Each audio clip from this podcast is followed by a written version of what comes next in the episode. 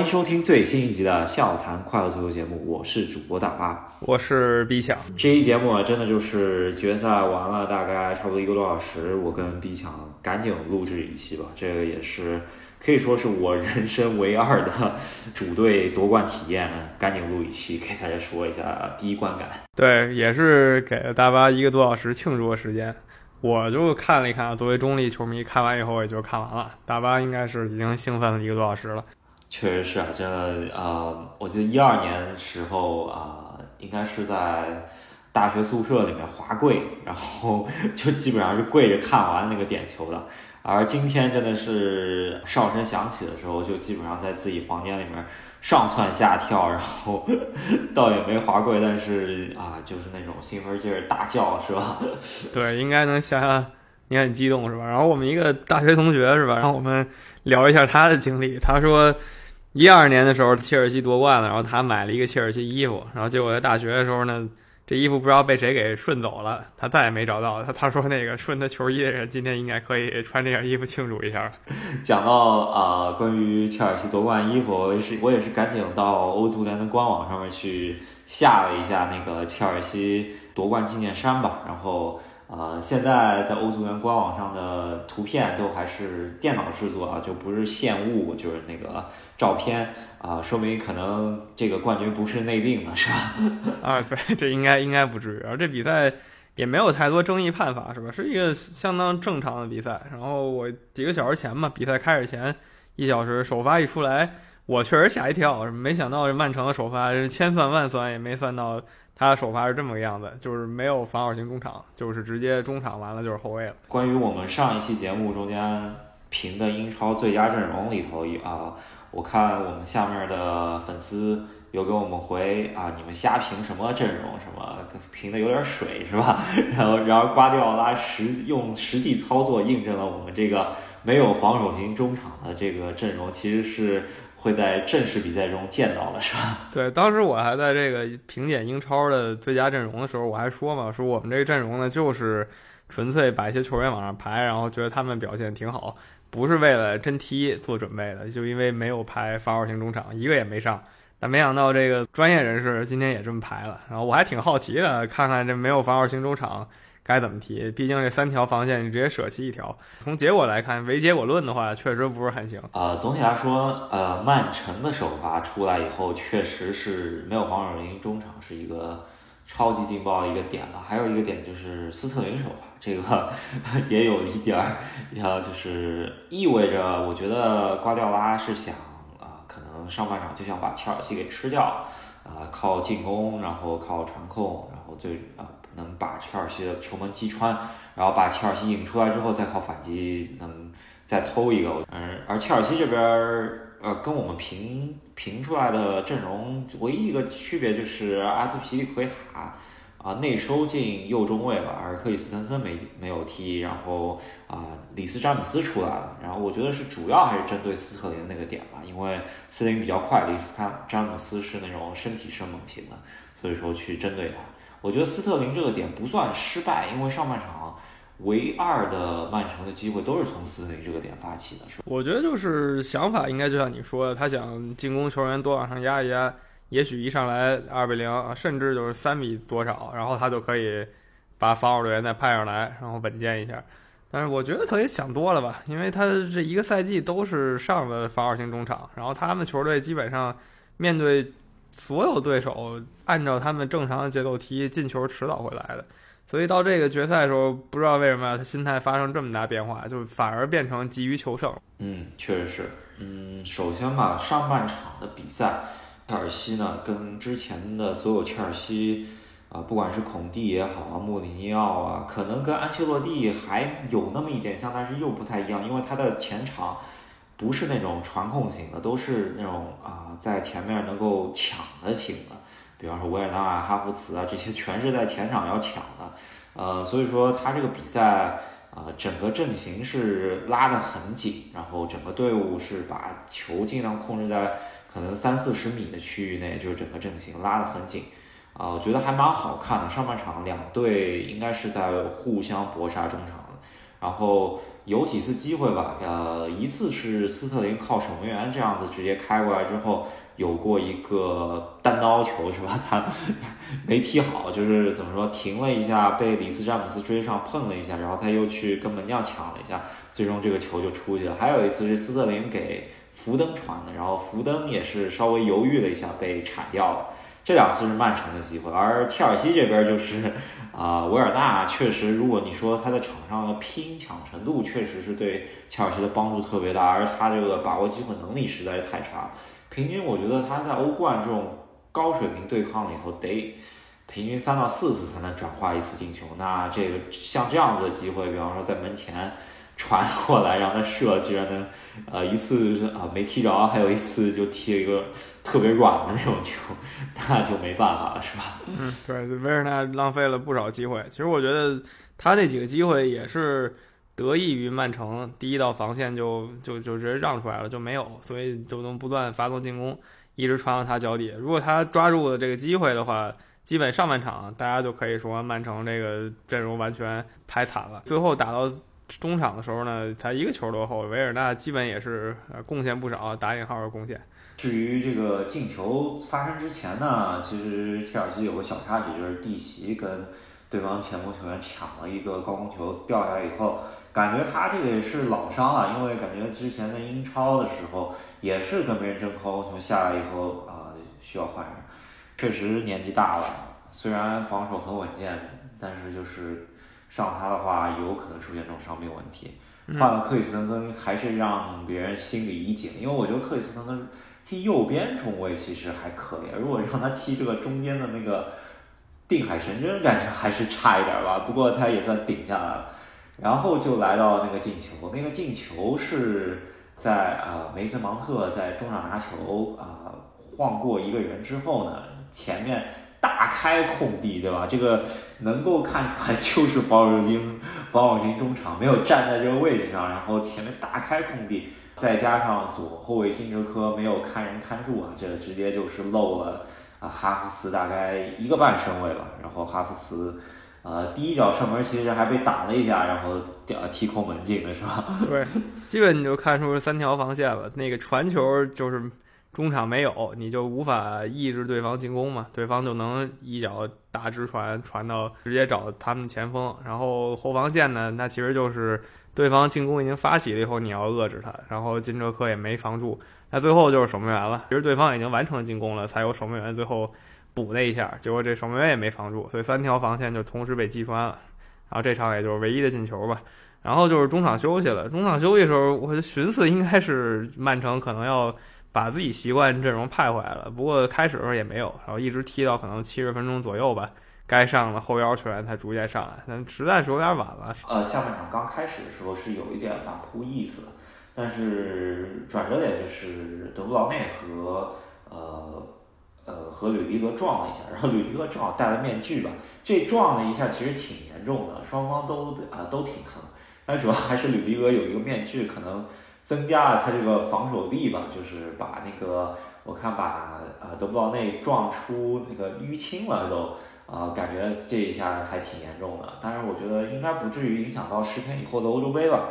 然后德布劳内下去之后，切尔西就轻松多了。这直至比赛结束前啊，我觉得曼城都没有特别好的得分机会，除了一次。从左边斜传进来的，呃，整条切尔西防线都漏了，然后马赫雷斯内贴了以后，有过这么一次比较有威胁的这么一次进攻啊，其他我感觉真的只能说，呃，都被切尔西的稳固的防守和前面那一个铁铁栅栏的坎特给防住了，是吧？对，就坎特基本就是有后腰没后腰区别，而且切尔西这是。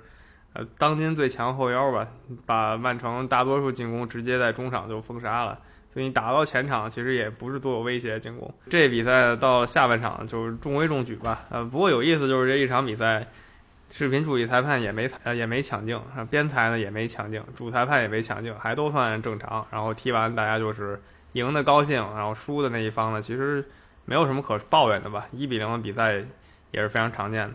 想说一点，就是这场比赛确实是呃这些年看的最流畅的比赛，就是它不是支离破碎的，就是也没有什么出界啊什么啊，或者说是裁判介入啊这些比赛，也是一场质量很高的。我觉得这场比赛应该是比热刺和利物浦，虽然那场比赛没有特别多的那个分散的比赛的这种东西，但是。总体的水平啊，我觉得比那场内战是稍微高一些，因为感觉双方的这个技战术的较量以及球的这种快呃快节奏的推进啊是很好看的。虽然只有一个进球啊，我觉得呃普利西奇在七十几分钟那一次是非常可惜的，又是中场拦截下来以后一个大反击，是吧？这个如果这球打进去以后，可能切尔西后面二十分钟没踢的那么，起码让我心心脏砰砰跳了，是吧？你作为切尔西球迷，肯定是有一些惊险的地方。我作为围观球迷，我就是没有看到什么再让我非常激动的事儿了。我就是普普通通的把下半场看完，也没看到曼城上了那些功勋队员以后能有什么神兵天降的机会啊。主要是中场被前置。太厉害了，那坎特，我觉得他可能已经超过了老前辈马克莱莱了吧？两个人很类似，可能坎特真的还更高一筹。对，坎特主要还是他抢下球以来，他还会还可以分球，而不止有时候不只是分球，他能够一路带球往带二三十米再分球，这一下确实挺厉害。比方上半场有一次，他抢了球以后，一直推进到对方禁区前面，然后给哈弗斯呃推了一个。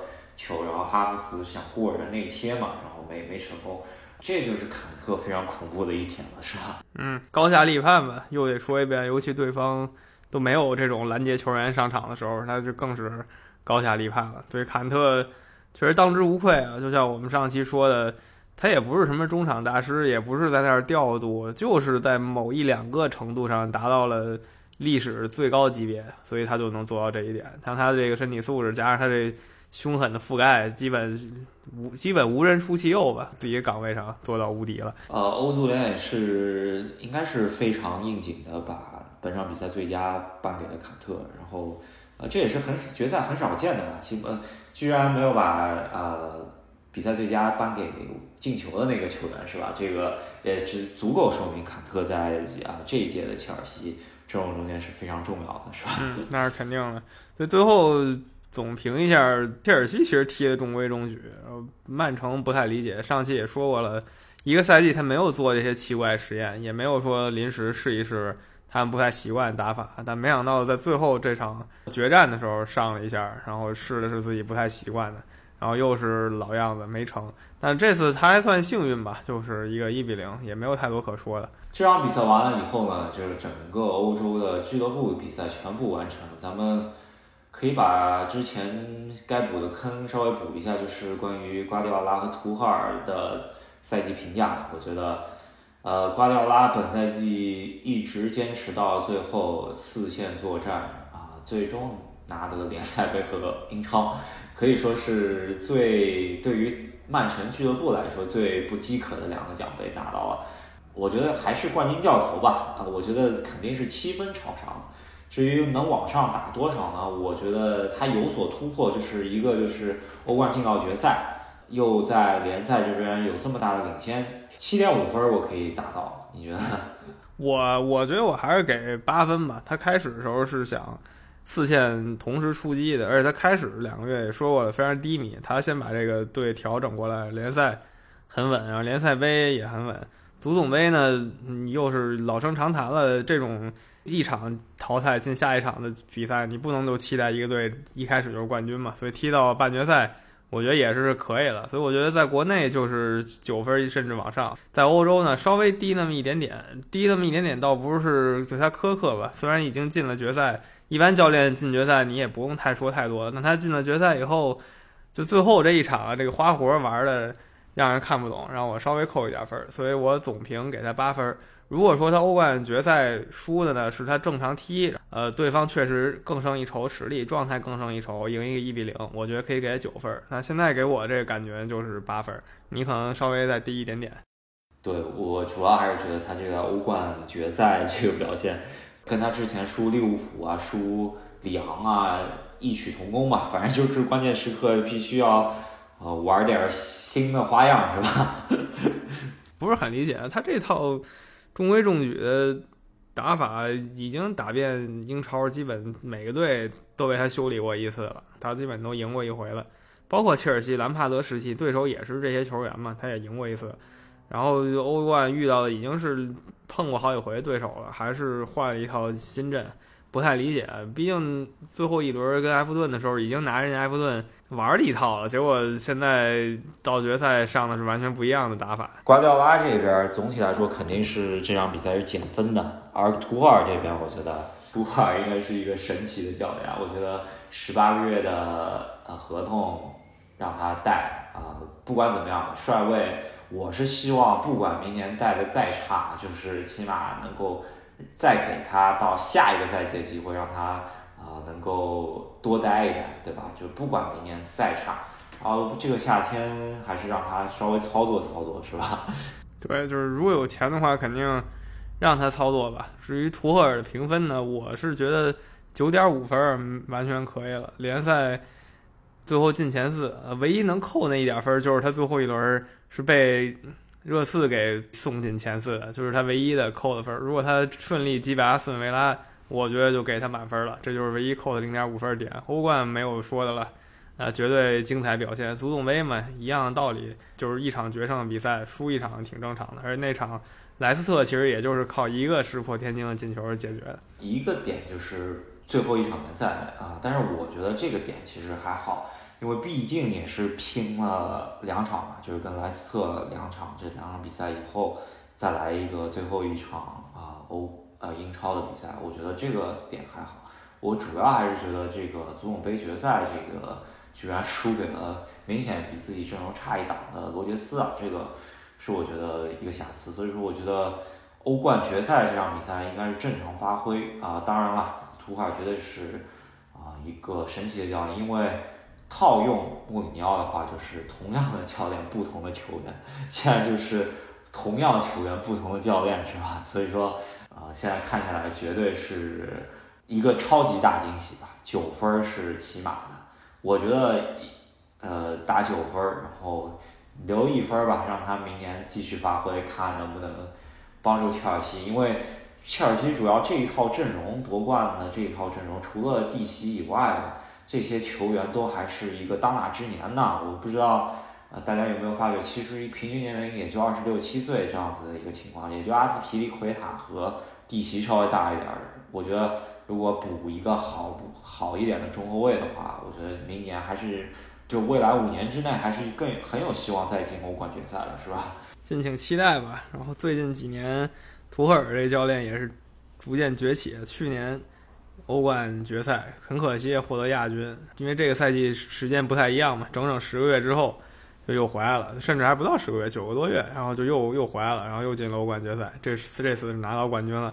然后近三年的欧冠冠军的教练呢都是德国人，赫洛普去年弗里克，今年是他，德国教练是一次整体崛起，这个我觉得不能说是一个偶然现象了，肯定是有一些原因在里面的。那呃，这一期的节目也就是给大家。稍微评判了一下欧刚刚结束的欧洲冠军联赛的决赛，喜欢跟我们多交流的朋友们，也可以在这期节目底下跟我们多多交流吧，是吧？嗯，对，有一些朋友可能觉得我们哪儿评的不太对什么的，欢迎跟我们讨论的。那这一期就聊到这儿，五月份做了很多期节目，远远超过了我们预期的节目量啊。然后六月份的时候，因为有国家队比赛。不管是中国队呢，还是那些洲际大赛吧，我们都会跟大家好好聊一聊。对，呃，现在特别是转会市场上面，不只是球员转会了，现在是呃教练转会一锅粥了，是吧？这个我们之后也会给大家详细说一下。嗯，对。那喜欢我们节目的朋友呢，别忘了在喜马拉雅上、在网易云音乐上，还有微信公众号上关注一下我们，支持一下赫斯基大帝。对，想跟我们近距离交流的朋友呢，可以添加我们微信公众号“赫斯基大帝”，然后添加我们的微信，然后我们可以把你们加到微信群里面。对，那最近球赛很多啊，中国队比赛也要开始了，所以群里肯定很热闹。那这期节目之前，最后再恭喜一下切尔西队拿到欧冠冠军。确实是伦敦之王称号，呃，可以说是舍我其谁了，是吧？好，那我们下期再见，下期再见。拜拜。